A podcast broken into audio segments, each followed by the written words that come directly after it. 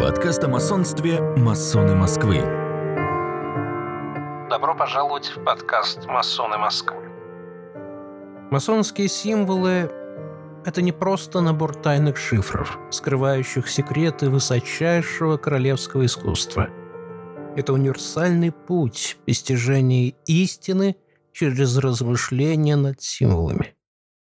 В этом подкасте мы рассмотрим зодческую работу «Смысл символов масонства» и разберемся, как каждый масон видит свою собственную истину в символе и как это помогает нам строить храм нашего искусства.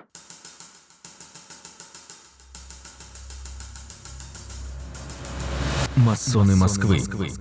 Масонские символы солидный перечень инструментов и понятий, берущих начало своих историй как от гильдии каменщиков, так и в глубине истории человечества, среди страниц греческих философов и математиков, страниц священных книг мировых религий, в памяти поколений, пронесших из глубины веков ритуалы религиозных богослужений, синтезированные в умозрительных сосудах философов-алхимиков. Что это? Набор тайных шифров, скрывающих секреты высочайшего королевского искусства. Перечень убранства масонского храма и ритуальный набор для проведения масонских посвящений. Или набор универсальных ключей для постижения смысла легенд градусов – дающие импульс к движению по тернистому пути вереницы масонских посвящений в непрекращающемся поиске. Чего? Истины? Утраченного слова?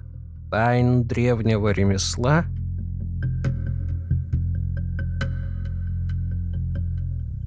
Масонство первых трех градусов не зря называется символическим – в отличие от догматизма религиозных учений, первые масоны избрали путь постижения истины через размышления над символами. Универсальный путь постижения. Многогранная природа символа позволяет каждому масону видеть в символе одному ему известное значение, одним им уловимую, свою истину свою разгадку, и в этом состоит ценность каждого мнения. Оно уникально. И из каждого такого кирпичика мы строим храм нашего искусства. Через призму понимания каждым братом значения одного и того же символа мы по-новому, под новым углом зрения можем взглянуть на символ – открыть для себя совершенно новый подход к пониманию смысла каждого градуса, построить новые взаимосвязи между символами. Это похоже на складывание мозаичной картины, и каждый вкладывает в нее смальту своего уникального оттенка, как не существует двух похожих цветков на одном лугу, как нет одинаковых облаков на небе, как нет двух одинаковых ростков на земле. Оглянувшись вокруг, мы можем заметить богатство разнообразия. Но это разнообразие не приводит к хаосу. Каждый росток в итоге тянется вверх, к свету. Также и разнообразие мнений по поводу одного символа удивительным образом не приводит к общему хаосу. Наоборот – мы находим, что каждому важно и полезно учиться друг от друга. Такой подход сам по себе мотивирует масона учиться самому, используя метод и способ постижения смысла через самостоятельное размышление над символом. Ты приходишь к выводу сам, принимаешь лишь то, что сам постиг. Поэтому в первое время масоны, собиравшиеся в отдельных комнатах английских таверн, не случайно выбрали символы главными и основными атрибутами своих собраний и базисом для изъяснения уроков градусов. Конечно, символы в этом случае играли свою защитную роль, выступая как сложный шифр для сокрытия тайн градусов от профанов. Они одновременно помогали братьям постигать масонское символическое ремесло. Начав с основных символов каменщиков, с их инструментов и приспособлений, первые символические масоны двинулись далее, с каждым новым градусом добавляя новые инструменты. Так, помимо молотка, циркуля, наугольника, отвеса и уровня в ложе появилась чертежная доска, пол, на который наносился чертеж работ. Тоже символ, который впоследствии трансформировался в масонский табель. Зародившись в католическо-протестантской Европе, масонство двинулось дальше. Со временем в ложе стали выступать братья разнообразных мировых религий, и множество книг священного закона заменили одной – Библией, Кораном или Торой, а позже и вовсе чистой книгой или чистым листом. В ритуал стали включать прочие инструменты – Рисованные на табелях камни трансформировались в реальный грубый и обработанный камень, возлагаемый у престола досточтимого мастера. В ряде уставов в ложах появились мечи. Символическое наполнение ритуала стало намного богаче с первых лет символического масонства, и оно, опираясь на фундамент, построенный на основе идей первых включенных в ритуал символов, пошло дальше. Масонство долго не просуществовало бы заключенным в границе базовых трех градусов.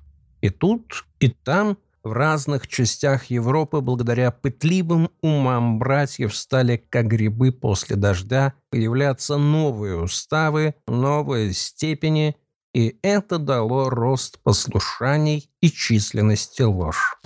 Как в изобразительном ли искусстве, в литературе, ли или музыки, каждое новое веяние, укоренившись, дает основу для возникновения нового направления этого искусства, так и в масонстве. При внесении в традицию новых веяний и новых символов в ритуал при развитии послужило появлению новых степеней и уставов, что в свою очередь простимулировало появление новых символов. Масонство живо и, несмотря на проходящую белой нитью традицию, изменчиво. И как росток при множестве ответвлений в целом продолжает тянуться к свету, и мы своими глазами видим могучую крону масонских символов. Мир символов удивителен. Не привязываясь к стереотипным образам, Отбросив общепринятые рамки и клише, взяв за основу многогранные образы в виде символов, мастер творит подлинное чудо. Не случайно время творения поэтов-символистов называют «серебряным веком» русской поэзии. Послушайте. И это снилось мне, и это снится мне, и это мне еще когда-нибудь приснится и повторится все, и все двоплотится.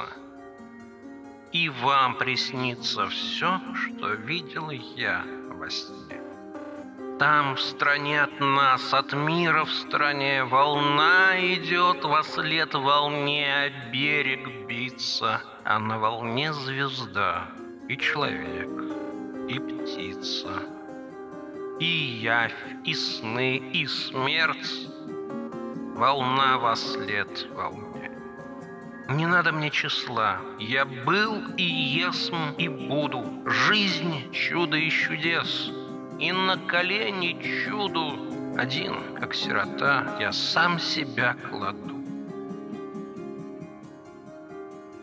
Один среди зеркал в ограде отражений, Морей и городов, лучащихся в чаду. И мать в слезах берет ребенка на колени. Взяв за основу символ, мастер творит поистине шедевр. Такой, который каждым воспринимается по-разному. Благодаря природе символа Работа каждому дает свой уникальный, не похожий ни на что другой импульс. А нам, масонам, проникновение в глубину символики позволяет лучше понять мироощущение и миропонимание брата. Символизм – универсальный язык для понимания друг друга и лучший набор умозрительных инструментов для творчества. Таким образом, Символ для нас — это и надежный покров, скрывающий наше учение от посторонних глаз, и способ познания мира через обращение к самым истокам, и универсальный язык для общения и взаимного обогащения, и основа масонства, и одновременно источник его развития и изменения при одновременном стремлении к свету. Это удивительный мир, зная законы которого каждый поистине способен проникнуть в тайны сущего.